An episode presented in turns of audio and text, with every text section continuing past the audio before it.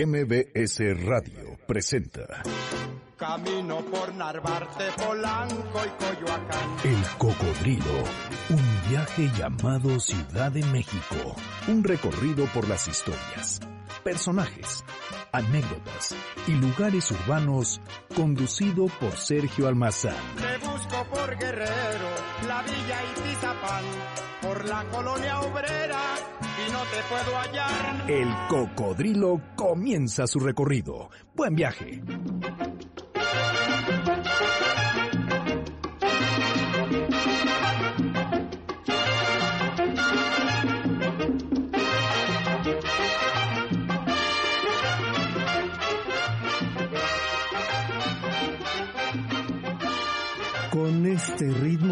Recibimos en este sabadito que antoja, la verdad, que usted se prepare en una buena bebida, porque hoy vamos a platicar eh, con un hombre que cuando recibí su libro y, comencé a leerlo, eh, pues no pude parar. Eh, prácticamente me lo llevé para un viaje y deseaba que el avión hubiera durado más tiempo porque no quería bajar del avión sin terminar de leerlo. También sé que es muy ingrato eso porque lo que uno se tarda en escribir para que uno se lo devore en un par de horas.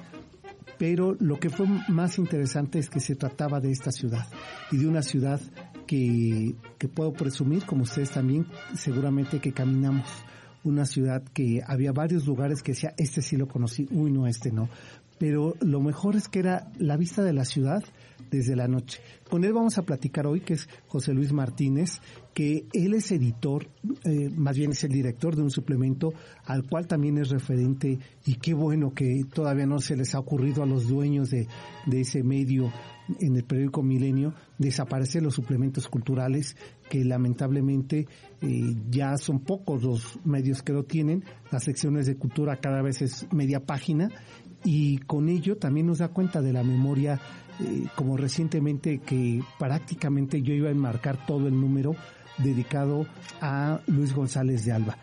Y, que sin lugar a dudas el trabajo que ha hecho nuestro invitado con este libro que se llama El día que cambió la noche, Memorias de un octámbulo de la Ciudad de México, es ayudarnos a recuperar esta memoria eh, que podamos ubicar a esta Ciudad de México que una mañana, en menos de cinco minutos, se nos fue la ciudad. Y todavía 30, más de 30 años después, algunos lugares encontramos solamente eh, los escombros y el polvo, los ladrillos y el cemento, la varilla expuesta de esos lugares que, que se fueron. Así es que los invito a que ustedes preparen su café, los dejo con un poco más de música y vamos con nuestro invitado.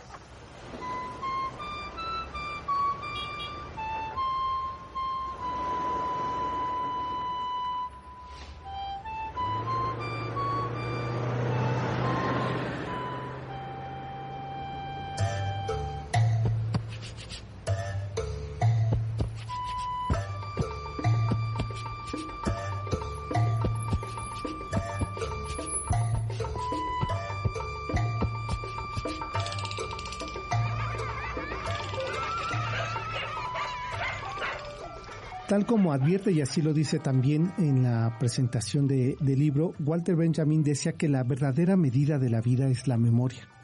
Y eso quizás el ejercicio periodístico literario del que se vale José Luis Martínez para su reciente libro El día que cambió la noche.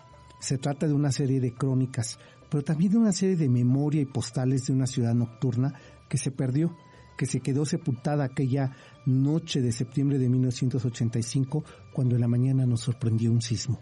Después de aquella mañana fatídica, impensable en que un sismo acabaría con esos sitios, con esos espacios, con la cara de la Ciudad de México, que era y que hoy es solo memoria.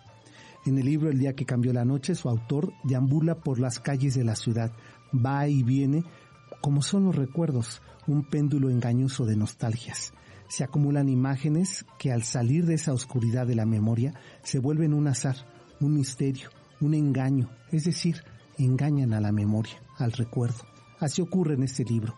Su autor nos regala trozos de una ciudad que es ahora recuerdo.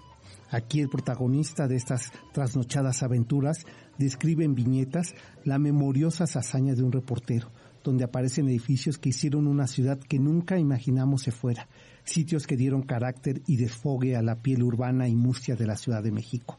Las crónicas de José Luis Martínez advierten un sentimiento propio de los noctámbulos, la urgente necesidad de descubrirle la otra piel a la noche urbana. Sitios, calles, anécdotas y personajes se descubren en el sentido del misterio y del asombro. En las páginas de este libro están vivos aquellos lugares que dieron sentido a la noche de la ciudad, de esa urbe que en los años 80 parecen devorar todo a su paso, del Popov Centro Nocturno El Patio al Kitsch Sitio de la Zona Rosa, el conjunto Marrakech, donde vedettes de la talla de Mail, Olga Briskin o Lila Deneken daban cita. El Capri, el mítico Cirros, los dos hoteles icónicos de la ciudad, el Hotel del Prado y el Regis, que se creían los emblemas de la urbe cosmopolita e invencible, con sus rigurosos lujos desde un mural en el hall de Diego Rivera hasta sus salones y bares. Pero también están aquellos otros lugares, los de rompe y rasga, como diría Armando Jiménez, la ciudad que se quería sentir y hacer pasar por democrática hasta en la noche. Es así como la noche de los del Dandis, del club de la colonia Moctezuma, donde hacia el oriente de la capital estaba ese lugar también clandestino. O qué decir el 9 de la zona rosa para la comunidad gay, ambos límites de su oferta, uno endiosando a la última de las musas eh, de la poesía de Góngora y Argote, Pita Amor, y el otro con un show travesti con las imitaciones de las eh, cantantes de la época. En San Juan de Letrán, Aquiles Cerdán y Santa María la Redonda, rebautizada por el regente Jan González con el espantoso nombre de eje central, estaba la prueba de fuego a las tentaciones límites de una de esta, de esta urbe que se iba haciendo nocturna la carpa olímpica, en las palabras de José Luis Martínez, el lugar más sórdido y deprimente que visitó en los años 80, el Iris, el Colonial y el Garibaldi. Una ciudad que en la pluma y memoria de José Luis Martínez se advierte memoriosa, un suspiro de lo que se fue de un día a la noche, un atardecer o varios en el que el reportero de aquella revista Su Otro Yo buscaba como explorador o detective privado a la próxima BD de portada, el chisme del momento al artista de éxito, eran los años 80, en donde la Ciudad de México se convirtió emergente y a la vez final y definitiva. Aquel reportero hurgó, exploró, testificó y relató ese tiempo que la mañana del 19 de septiembre de 1985 terminó entre escombros y polvorienta memoria de dolor y desastre. Y que aquí en este libro revive, que memoriosamente José Luis Martínez recupera en un libro crónica, testimonio, confesión de esos años del México que se fue y al convertirse en nostalgia es a la vez memoria del día que cambió su noche, nuestra noche, nuestros días. Con esto te damos la bienvenida, José Luis Martínez, con este libro, El día que cambió la noche. No, pues muchas gracias por ese espléndido texto, una magnífica introducción, una, una lectura muy, muy generosa de, este libro. Y, bueno, José Luis, yo creo que además eh, sacar de los archivos eh, personales. Y cuando digo los archivos, seguramente es que los archivos no, son documentos, sino son recuerdos, ¿no? Mira, como casi todos los reporteros de mi generación, yo fui muy poco cuidadoso con lo que iba escribiendo. Mm. Pensaba que se iba a hemeroteca y que algún día lo podría localizar ahí. Sin embargo, una revista como su otro yo, donde llegaron a colaborar Carlos Monsiváis, eh, Pedro Campos Ramírez, Renato mm. Leduc, Juan Ibáñez no está en la hemeroteca. Entonces, ni siquiera su propio editor la, tenía una colección completa, ni su hijo Roberto Diego Ortega la tiene. Y confiábamos demasiado en, en, una memoria que al paso de los años se desvanece. Entonces sí fue un poco difícil recuperar algunas algunas cosas, buscar testigos y desde luego, como decía Kapuczynski, reportear la propia memoria. Exacto. Sí, porque mientras yo leía eh, tu libro, José Luis eh, pensaba, eh, ¿a, qué, ¿a qué fuentes recurrió que no fueran las de sus recuerdos? Porque está contada la, la ciudad que él caminó, la ciudad que en ese, en aquel eh, bocho, eh, ibas deambulando buscando muchas veces a tu jefe, eh, compartiendo con él muchas de, muchos de los lugares y de la noche. Decía, eso seguramente no está escrito, no está documentado, lo tuvo que sacar en esas noches de nostalgia, eh, porque además tampoco ya están los lugares. Mira, esta ciudad, como bien decía Gonzalo Celorio, esta Ciudad de México es una ciudad de papel. De papel.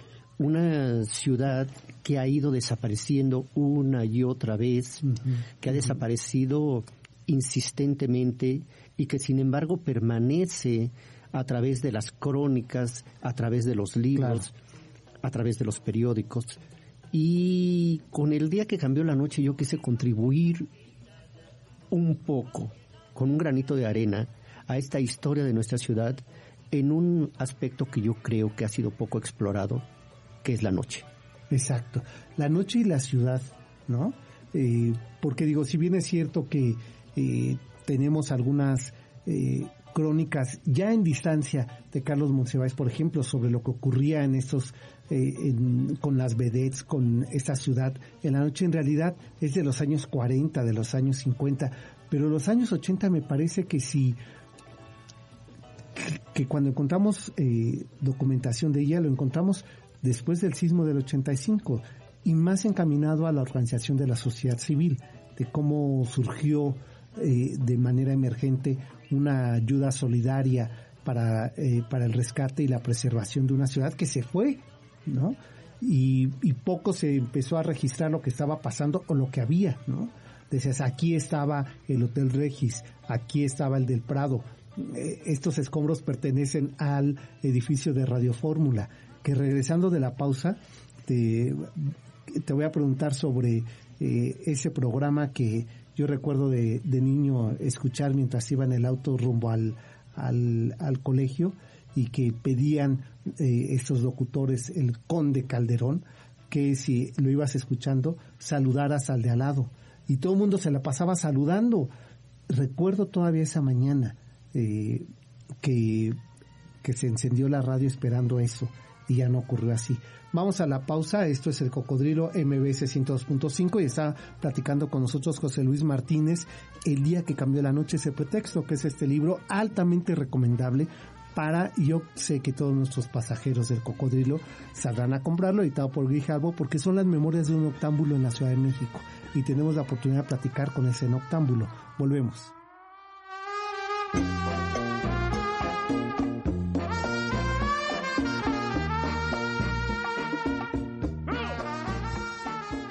El cocodrilo. Ya regresamos para seguir recorriendo las calles de la ciudad. Volvemos a bordo de El Cocodrilo.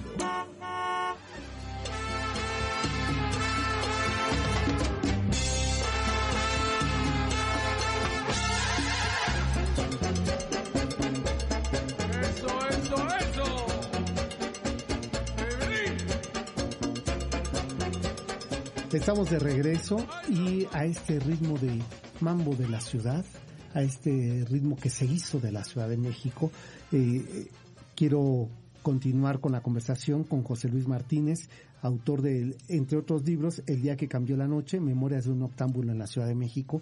Y te decía antes de la pausa, eh, este, José Luis, que quería preguntarte sobre eh, aquel programa célebre de batas, pijamas y pantuflas, que la verdad es que resultó entrañable por urbano, por ocurrente, por novedoso en ese momento y que también desapareció con el sismo del 85. Sí, lo conducían Sergio Roth, a poco Pérez Rodríguez y Gustavo Armando, el, el conde Calderón. Era un programa muy divertido, muy irreverente, sin embargo siempre con un gran respeto por el público y ellos manejaban un doble sentido muy fino y se burlaban prácticamente de todo. A mí Sergio Roth me decía, a estas alturas del partido, que ¿a qué le podemos tener miedo? Yo estuve con ellos una la mañana del 18 entrevistándolos. un día antes. La mañana del 18, un día antes, entrevistándolos para una entrevista que iba a salir en el periódico El Nacional que finalmente ya no, ya no se publicó. Pero el último recuerdo que tengo de ellos es de dos tipos sensacionales que se le pasaban bromeando, que, que, que, se divertían, que gozaban con lo que hacían. Y a, a, la siguiente mañana me entero de que se había caído el edificio de Radio Fórmula donde estaba Radio Cañón, que pertenecía a ese grupo, en Avenida Chapultepec 300, y que habían muerto Sergio Rod y Gustavo Armando Calderón. Yo quise volver en la tarde un poco para respirar ese polvo y, que no se me fueran a olvidar esos momentos. Mm. Caminé por toda esa zona y desde luego que es un programa también emblemático de la Ciudad de México en los años 80, el de Gustavo Armando y el de, y el de Sergio Rod. Sí, batas, pijamas y pantuflas, que eh, eso que nos despertaban y y hacían también la memoria sonora de esta ciudad.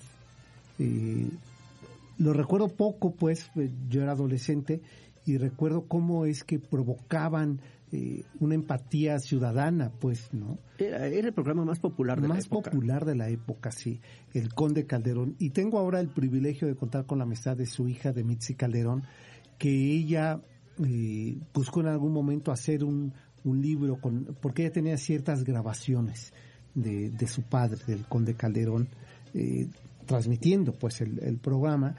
No lo ha podido hacer, pero le decía eso, es que el programa era una es una memoria de la ciudad. Creo que también sobre el tema de la radio, como lo consideramos tan cotidiano, no lo registramos, ¿no? Eh, programas que se volvían emblemáticos, eh, como ocurrieron muchos de la XCW, la Hora Azul, que o, más modernos, ¿no? Incluso porque recuerda que han desaparecido, en primera, todavía escuchábamos mucho la AM, y entonces pues estaban Radio Variedades, Radio Capital, eh, todas estas estaciones para jóvenes, algunas transmitían en inglés, música en inglés, otras en español, había mucho esa diferenciación. Y, comenzaba muy incipientemente el movimiento del rock en español. Sí, cómo no, cómo no. Claro, claro, los 80 que me acuerdo que la maldita vecindad de estudiantes AIM 1440. Claro. ¿no? Esta estación que decía rock en tu idioma, solo rock en tu idioma. ¿no? Sí, desde luego que venía con el impulso de la movida española y de los rockeros argentinos. Entonces, yo lo que he querido es recrear un poco esa atmósfera, pero desde la memoria de un joven viejo, porque yo no me acercaba tanto a esas manifestaciones tan tan juveniles como la música disco o, el rock, sino que por la naturaleza de mi trabajo tenía que deambular en los centros nocturnos y irme aficionando y descubriendo o redescubriendo, por ejemplo, a cantantes como Fernando Fernández, que todavía estaban vigentes, como María Luisa o Abelina Landín, pasarme noches, porque fue literalmente me pasaba noches en la cueva de Amparo Montes, eh, con Tete Cuevas, y a veces cruzaba la calle y iba a escuchar a, a Pepe Jara, el trovador solitario o me pasaba tardes en el, en el Blanquita y digo que yo todo ese tiempo nunca vi una función desde las butacas. Todas las funciones las veía tras bastidores ya. con técnicos y, y otros artistas. Sí, tramoyistas y, demás que... Y, yo me sentía parte de esa familia, lo cual era maravilloso. Eh, me acuerdo de haber visto ahí a, a Pérez Prado, por supuesto, y a Loco Valdés en sus grandes momentos, y todas esas figuras y todas esas estrellas que poblaban una noche que súbitamente se apaga eh, con el 19 de septiembre. Eh, sobre eso, sí fue el 19 de septiembre lo que vino a terminar con esa vida nocturna porque hasta el día de hoy, incluso ya no hablo de centros nocturnos, ya no hablo de lugares de diversión, ir a cenar en, esta ciudad, una ciudad con esta cantidad de población, ir a cenar entre semana, llegas a un lugar a las 10, a las 11 cerramos. Es, a mí esas cosas me impresionan. yo recuerdo todavía las trasnochadas noches, de las trasnochadas eh, aventuras en, en estos lugares emblemáticos junto al Ángel, eh, que era el Vips y el Sambors, que eran de 24 horas, que ya solamente queda el Sambors del Ángel, ya el Vips ya ese desapareció. Pero que uno se iba a quedar toda la noche ahí. A, tomar café y a platicar. Y a platicar, y que uno se encontraba a Luis González de Alba, a Arcaraz, eh, este, al, eh, al reportero Cor, trasnochando en esa ciudad que ya no ocurre. No, mira, había, todavía existe el VIPS que queda por el, mm, en Insurgentes a la altura del Monumento de la Revolución, que es 24 horas, y ese es maravilloso porque hay, hay clientes, hay parroquianos que empiezan a llegar a las 2, 3 de la mañana. Yo recuerdo mucho a una señora que siempre llegaba con sus blogs grandes, sus pinturas, sus lápices. Llegaba como a la 1, 2 de la mañana y se ponía a dibujar no iba más que a tomar café y dibujar. dibujar. Y salía a las seis de la mañana después de haber estado dibujando toda la noche a Gonzalo Valdés Medellín, el dramaturgo que iba a escribir sus obras ahí también, llegaba como a la una de la mañana. Y había una vida enorme, llegaban muchos de los artistas, de los actores que trabajaban en los teatros de Antonio Caso, que además era una, casa, una una calle llena de teatros de vodevil. Claro. Que todo eso se terminó y en Sullivan estaban eh, el teatro de Boulevard de Nadia Jaroliva y en fin, otra parte de la noche también que de repente ya no encuentras. Sí, ya no encuentras. Yo todavía fíjate que recuerdo que también lamentablemente ya desapareció sin estar haciendo más promoción a este restaurante, en Insurgentes y Reforma, que estaba también un VIPS, encontrarme en muchas, digo muchas, creo que cada ocasión que yo iba estaba ahí sentado, Genaro Villamil. Y me decía, es que tengo que terminar mi artículo, tengo que...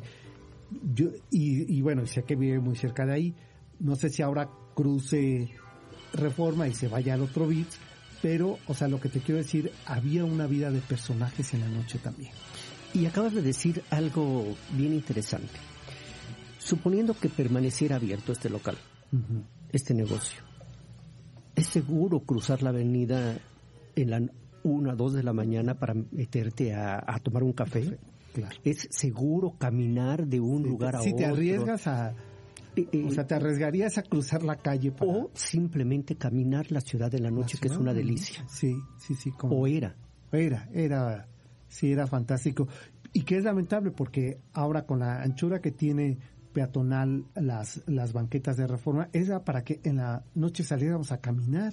O, o una peatonal como Francisco y Madero, que, que, además se ha degradado de una manera terrible porque confunden los antros, como ahora se les llama, y confunden la fiesta y terminan volviéndose lugares absolutamente estruendosos.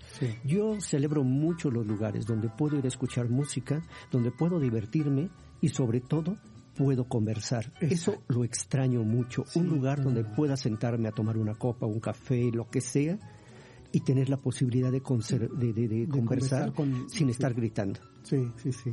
O estar pidiendo que le bajen y que prácticamente te sacan del lugar. No, bueno, te no solamente te, miran feo, te miran feo. recordatorios familiares y todo lo demás. Exacto. Pero yo creo que esa esa civilidad se ha perdido. Sí. Vamos a la pausa y volvemos a la pausa de la media y, está con nosotros platicando José Luis Martínez. A propósito, el pretexto ha sido el día que cambió la noche. De, esta, de estas amarguras que tenemos ahora con la ciudad, no están en este libro. Están, la verdad, los recuerdos y las nostalgias de lugares que pienso una generación de jóvenes que ahora tienen 30 años no los vieron. No los pisaron. E, e, es, otra manera de verlos, de conocerlos, de acercarse a ellos a través de, la palabra escrita. Eso, qué bueno que lo dices, porque yo es lo que decía, eh, una nostalgia y además acompañada de unas fotografías que nos recuerda también mucho esta ciudad y, y así como si fueran las Polaroid, ¿no? En aquellos años, así aparece la impresión de esas fotos que nos permite recordar este, este México que también construye la memoria, histórica de este país. Vamos a la pausa y volvemos. Esto es el cocodrilo. Arroba ese almazán es mi Twitter. ¿El, el tuyo? Y solamente... El de laberinto, que te escriban ahí, que te... Sí, desde luego. ¿No? Que es eh, arroba laberinto, ¿no? Sí, arroba SC laberinto. SC laberinto, es verdad. Pues volvemos, esto es el cocodrilo.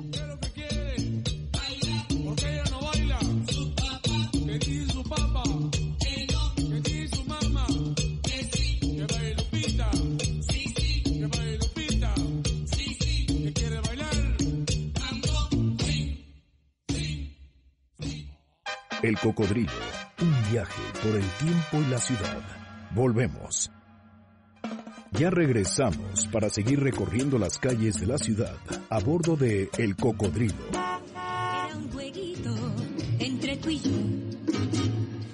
De inocentes amiguitos jugando al amor entre sus redes. Estamos de regreso y bueno, perteneces eh, envidiablemente, José Luis, a una generación eh, que donde el reportero y el periodista salía a hacer trabajo de campo. Y digo envidiablemente porque prácticamente eso se ha, se ha perdido con una cierta facilidad de entrar y googlear, ¿no? Eh, eh, husmear, eh, comprobar la fuente que nos decía siempre a quien tuve el gusto que fuera mi maestro, un enorme privilegio además de que fuera mi amigo René Avilés Favila, y que eso nos decía siempre. Claro, estoy hablando de los 90 donde no existía internet y donde nos mandaba a cubrir fuentes, ¿no?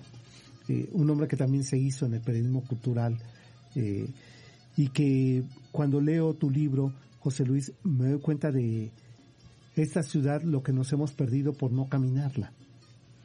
Sí, mira, es una lástima la muerte a una edad tan temprana para los eh, índices actuales de René Avilés Favila, Claro. creador de varias publicaciones culturales y Como maestro de muchas generaciones. Pero creo que cada época tiene su encanto. Sí, Y sí, sí. Yo no sé qué hubiera sido de nosotros si en esa época hubiese existido el Internet y las redes sociales y los teléfonos celulares. Hubiera sido otro mundo.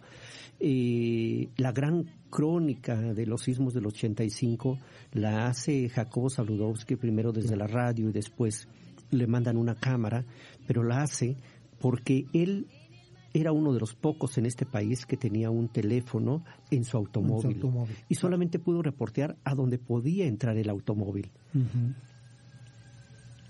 ¿Cómo hubiera sido si en esa época los reporteros hubieran podido tener teléfonos celulares y transmitir de inmediato? Yo no, yo trato de huir de la nostalgia, Mm. de pensar que, que lo que viví en mi juventud fue lo mejor, pero sí defiendo mucho el derecho a la memoria Claro. y el derecho a la historia y la pasión por la crónica. Es decir, si yo miro al pasado, no es queriendo regresar al pasado, sino para comprender mejor el tiempo que estoy El tiempo viviendo. que te toca ahora vivir. claro. Eh, no me gusta idealizar,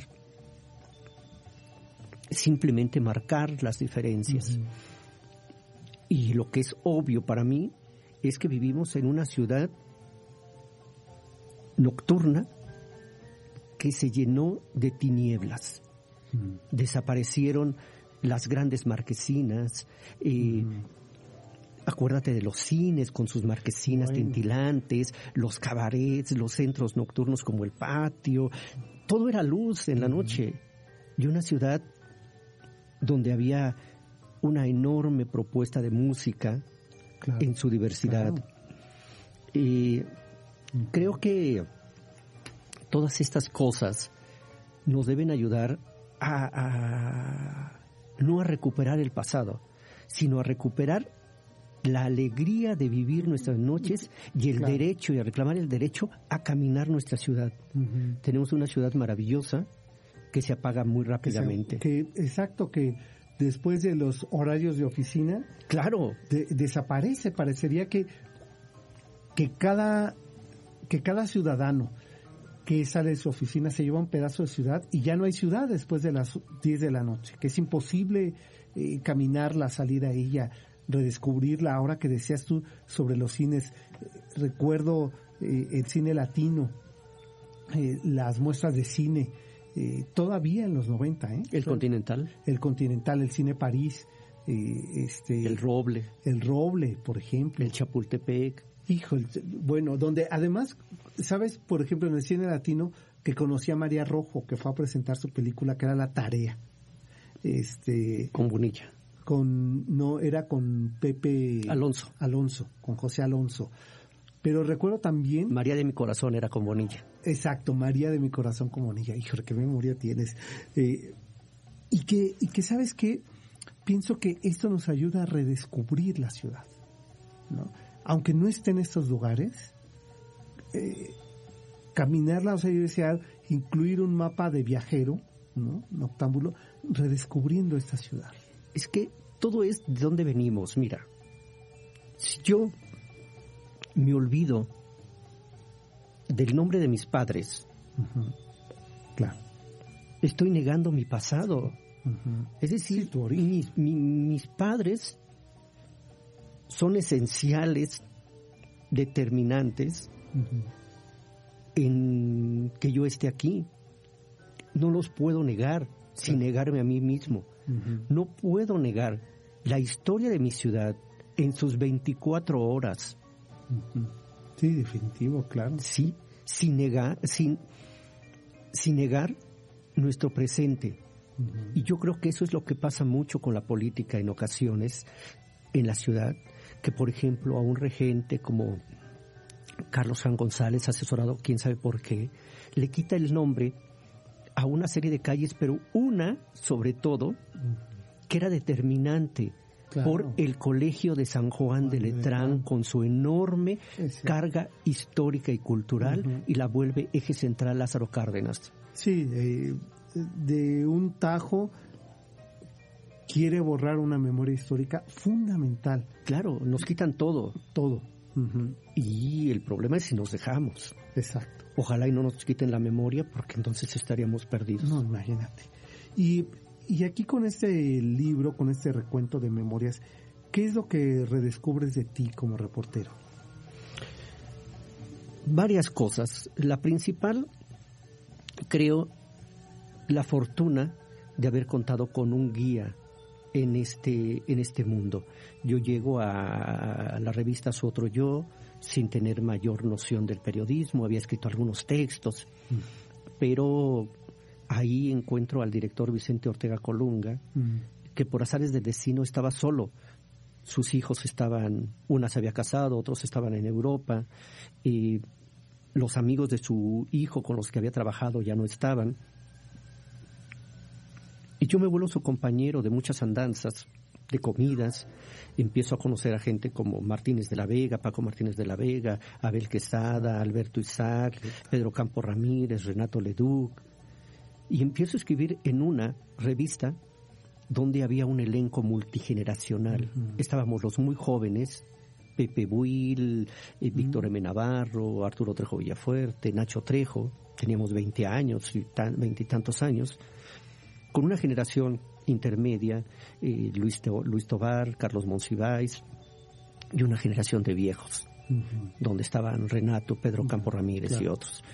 Entonces, con él, con sus conversaciones, con las caminatas, con las invitaciones a los centros nocturnos, yo quedo deslumbrado ante ese mundo del que ignoraba todo. Y empiezo ahí a coleccionar los recuerdos. Es que eh, estoy pensando que además eh, lo que se construye es un puente generacional ahí. Claro, claro, tienes toda la razón. Que yo creo que hoy día también es urgente hacerlo. Eh, hay una cosa que en el periodismo yo no veo. No sé si alguien se incomode, pero no veo maestros. No veo un maestro que le enseñe al que viene abajo, que le enseñe con dedicación, que le diga, este texto no se escribe así, esta palabra no se utiliza de esta manera, hay que cabecear así, hay que empezar una nota, si es una nota informativa, informativa qué, quién, cómo, cuándo, dónde. Fernando Benítez decía, no hay otra fórmula, si, la, si existe otra, díganmela para adoptarla. Sabe, enseñarles a hacer una crónica, enseñarles a hacer un reportaje en esta época de géneros mixtos, eh, enseñarlos a divertirse y a jugar. Si tú eres futbolista, lo primero que te enseñan es a empezar a patear el balón. No se puede ser periodista sin imaginación, pero tampoco sin alguien que te esté guiando. Claro. Y no lo veo. Y, hoy día no se ve, ¿verdad? Hay una...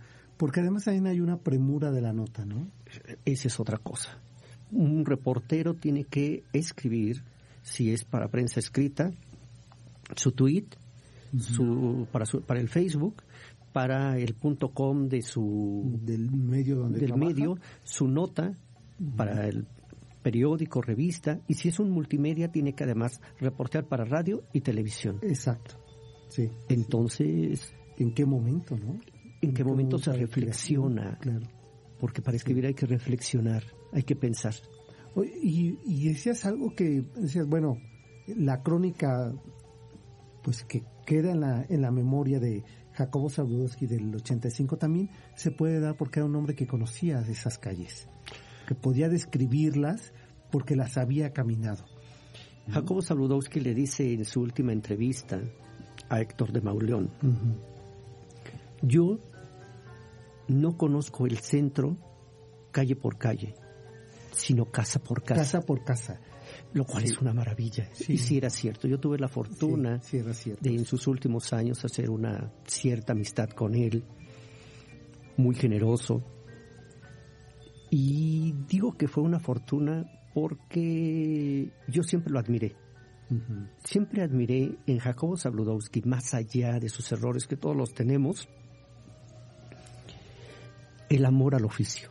Sí, cómo la dedicación al oficio y la capacidad de reinventarse. Cuando él llega a hacer su programa de una a tres, le pide a, Aguirre unas cuantas cosas. Una es, cuando acepta firmar con él, una es, en una estación que nadie escuche. Que nadie escuche, sí. Dos, en un horario en el que no haya nadie para no entorpecer el trabajo ni desplazar a nadie. Y tres, absoluta libertad, como siempre la había tenido. Entonces, él inventa una estación de radio, inventa un horario y se reinventa a sí mismo. Yo realmente... Sí, es impresionante lo que hace Jacobo hasta el último día. Hasta el último día comparto su amor por la Ciudad de México, un amor eh, irremediable, absoluto, y su amor por nuestro oficio. Por el periodismo, claro. Déjame hacer una pausa y volvemos para seguir platicando con José Luis Martínez. Se los aseguré que le íbamos a pasar muy bien. Y sobre todo que eh, el olvido siempre está lleno de memoria. Y, y, ha sido esto, una conversación memoriosa. Vamos a hacer la pausa y volvemos. Esto es el cocodrilo y la frecuencia ustedes la conocen, 102.5 MBS.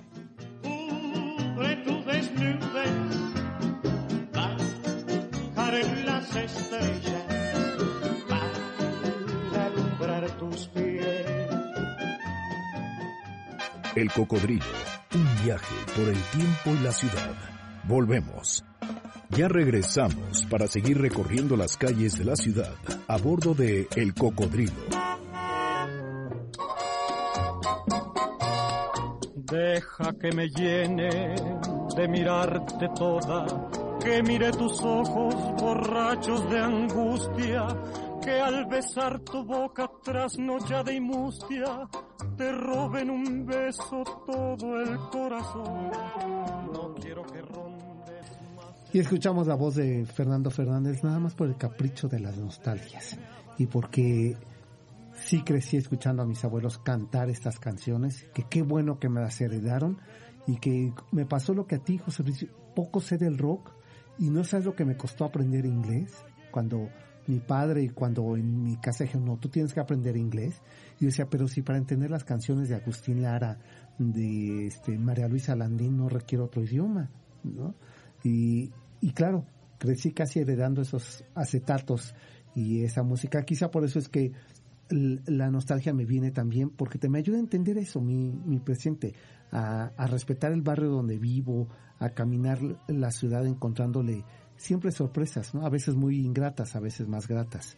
Y platicábamos antes de irnos de la pausa, cómo en ese espacio que es tan generoso como es la plancha del Zócalo, está sintetizada una, una memoria histórica de, de este país de más de 300 años, ¿eh?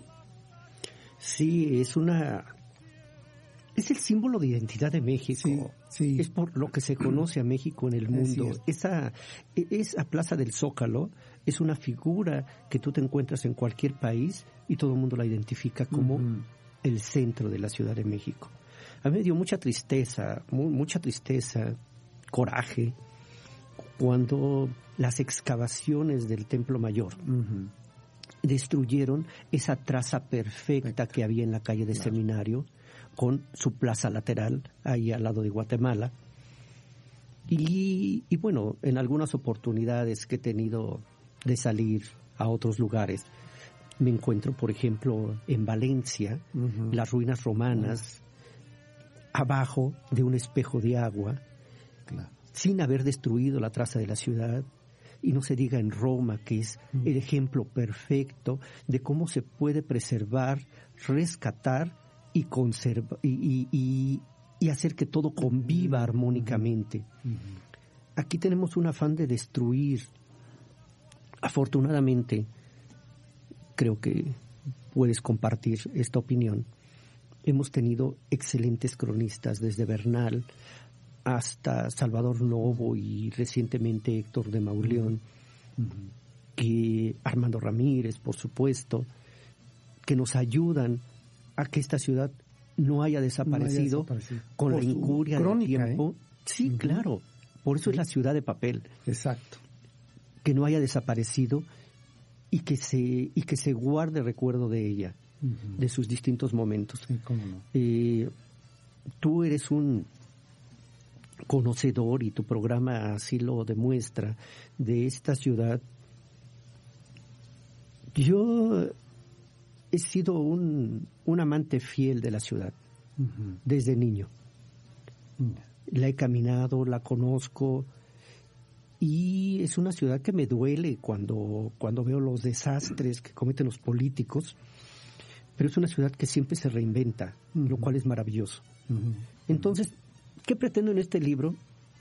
Rendirle homenaje a una ciudad que desde mi punto de vista, por muchos factores, pero, pero el determinante fue el sismo, desapareció, se borró. Sí, eh, eh, eso que te lanzaba la, la pregunta a inicio, ¿cómo un suceso natural impactó tanto en otros ámbitos que parecían entonces ser muy frágiles, como esto, la vida de noche de la Ciudad de México, eh, el deseo de caminar, los espacios de rompe rasga que se acabaron para convertirse en otra cosa, eh, incluso hoy la desaparición del Teatro Blanquita, ¿no? Como el último de los respiros de la cumbancha, como diría Agustín Lara, que nos quedaba de eh, Santa María la Redonda y que ya también cerrado. Y para dar paso a, otra cosa, probablemente eh, en 10, 15 años se pueda hacer crónica de ello y digamos, ah, pues mira, ahora es la nueva piel de la ciudad, pero por lo pronto deja deshabitado, ¿no? Aún. Claro, esa palabra es maravilloso, te deja deshabitado. Eh, hay que recordar que mucha gente de otros lugares del país venían a, la capital por dos cosas. Ir a la villa a darle gracias a la Virgen y ir a una función del Teatro Blanquita. Claro, cierto. Entonces, hay problemas empresariales, económicos, de cualquier otro tipo, y, las cosas van cambiando. Pero ojalá y alguien escriba la gran crónica de la de este teatro maravilloso que al que contribuyó tanto Margot Su, Margot Su, claro. que con ella curiosamente comenzamos, comencé una entrevista unos días antes del temblor, el viernes previo al temblor, y el día del temblor nos hablamos porque habíamos quedado continuarla el siguiente viernes, y me dijo, ¿te acuerdas? Estábamos tan contentos el pasado viernes y mira ahora. Mm, Dije, pues, ¿qué te digo, Margo? Pues sí. Colgué con ella y me salí a caminar las ruinas. Unas ruinas que no existían unas horas antes, Antes, y que yo Claro. estuve ahí unas horas antes, cierto. porque fue una noche de absolutamente una, una parranda absoluta. Y yo lo que digo es que como que tuve el presentimiento de que algo iba a ocurrir. No digo que lo hubiera tenido, sino cómo, ¿Cómo se lo si, hubiera- si lo hubiera tenido. Y me quise agotar toda la noche de esa ciudad antes de que desapareciera. Y, y parece además irremediable, ¿no? Este, Digo, el Teatro Blanquita siguió funcionando, eh, hoy ya no, el día de hoy no, pero ya no, nunca volvió a ser lo mismo, ¿no? Pues mira, todavía tuvo algunas temporadas, lo dejó, lo dejó Margo, entraron a administrarlo las hermanas Cervantes, en cuyo honor de una de ellas, de Blanca, se llama Teatro Blanquita. Pero yo creo que esa intuición y esa agudeza que tenía Margo para armar espectáculos que le llegaran a la gente, ya no, ya no se tuvo, y tampoco surgieron los ídolos que convocaran a las Claro, multitudes. eso, ¿no? eso también... Ya no, tu- ya no estuvieron un Vicente Fernández, un José José, un Juan Gabriel, porque ella combinaba eh, a los nuevos valores con gente veterana, gente de gran prestigio como María Victoria, como... Lucha Villa. Sí, O claro, sea, yo recuerdo haber ido con mi abuelo a ver a Lucha Villa y que me dijo, grítale abuelita. Entonces le grité abuelita a Lucha Villa, ella como un poco indignada, ¿no? Dijo, ¿quién me gritó abuelita? Entonces mi abuelo me cargó y dice, es que dice mi abuelito que eres mi abuelita. Y ya le cantó a medias de la noche, o no sé cuál le cantó, pero esa era la vida que tenían estos lugares. Y además, la- lo que acabas de decir es bien importante porque es la interacción que, habría, Claro, que había, había. entre el público y los artistas. Sí. Yo me acuerdo mucho de las funciones de, de Palillo, por ejemplo, y, y- y de obras de crítica política, un poco a toro pasado, pero interesantísimas, como Lo Negro del Negro Durazo, con, claro. con Natera, y, y cosas tan atrevidas que yo creo que ahora nadie pone, como La Sexicienta con Ah, Isela Vega. Con Isela Vega, claro. eh, en fin, y no quiero parecer como tu abuelito hablando de un mundo perdido, ni llenarme con las telarañas de la nostalgia, pero sí sumergirme en las aguas siempre profundas y siempre cálidas de la memoria. Sí, cómo no. Que nos ayuda eso, a entender incluso lo que hoy ocurre con esta ciudad, que no es fortuito. El resultado de este proceso, también de ese hecho y de este momento catastrófico para la ciudad, que no lo veíamos venir, ¿no? Y que de repente nos llegó y nos cambió la historia, la piel, la geografía eh, y la manera de, de entender y de habitar esta ciudad. Y, y bueno, siempre el, el tiempo es infalible, como lo es en este espacio, ¿no? Que además está diciendo que ya nos tenemos que ir. Duró muy poco, ¿no? Como que yo creo que te va a tener que volver a invitar. No, pues muchas gracias, Sergio. Te, te agradezco enormemente la, la invitación, la generosidad de tu texto y, desde luego, el tiempo en el que hemos podido hablar de esta pasión compartida que es la Ciudad de México. Así es. Y yo lo que te voy a pedir es un segundo volumen y que Grijalvo ya vaya sacando el contrato. Este, que ahora sean los 90. ¿Qué pasó con esta ciudad antes de que terminara el siglo XX? Bueno, viene, vendría la ciudad de los tables, Exacto, la ciudad de los tables, la ciudad que también ya se acabaron. Ya también. Bueno, ¿sabes qué? Es que estaba pensando, ya se acabó incluso el, el lugar de Paquita. Sí, en la colonia Guerrero, que es un- e- e- ese fue uno de los grandes fenómenos de los años Ujú, 90. de ¿eh? los 90, sí. La, la casa de Paquita, del- la del barrio. Sí, sí, sí, que ya también cerrada y pareciera que no tiene fecha de reapertura. Y bueno, pues nosotros ya nos vamos con esta nostalgia y les agradezco a ustedes que nos hayan acompañado y recuerden que tenemos una nueva cita para recorrer esta ciudad el próximo eh, sábado en punto de las 7 de la noche. Por lo pronto, José Luis Martínez, muchas gracias por habernos acompañado. El día que cambió la noche, Memorias de un Octámbulo en la Ciudad de México, está también en descarga digital, de manera Sí. digital, porque a mí se me ocurrió que habría que incluir las canciones Sí, fíjate que la gente le diera donde aparece el nombre de Fernando Fernández y, y lo escuchara, por ejemplo. o una canción tan tan pegadora como El amor perdido Exacto. en la voz de María Luisa de Landín. María Luisa Landín, claro, ¿no? Algo así tendría que Pecadora en la voz de Fernando de Fernando Fernández. Fernández, o si no los ritmos a los que bailaba Olga Brinsky, ¿no? O o El príncipe en su esplendor, En su esplendor, acompañado por Chilo Morán, exacto. ese magnífico trompetista elogiado por los mejores jazzistas de Estados Unidos. Así es, sí, algo así tendría que ir apareciendo también. Un- o ustedes ahí en casa vayan poniendo, vayan haciendo su playlist, ¿no? Sí, desde para que disfruten este disco que está acompañado, este libro que está acompañado de unas fotografías, insisto, que nos ayuda también a recuperar esa memoria visual. Gracias, José Luis Martínez. Muchas gracias a ti. Pues ya nos vamos. Buenas noches. Pásenla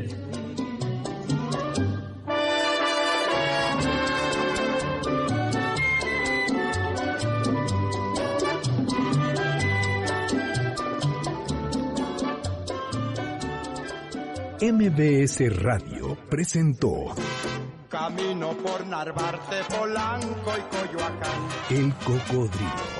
Un viaje llamado Ciudad de México. Te esperamos la próxima semana.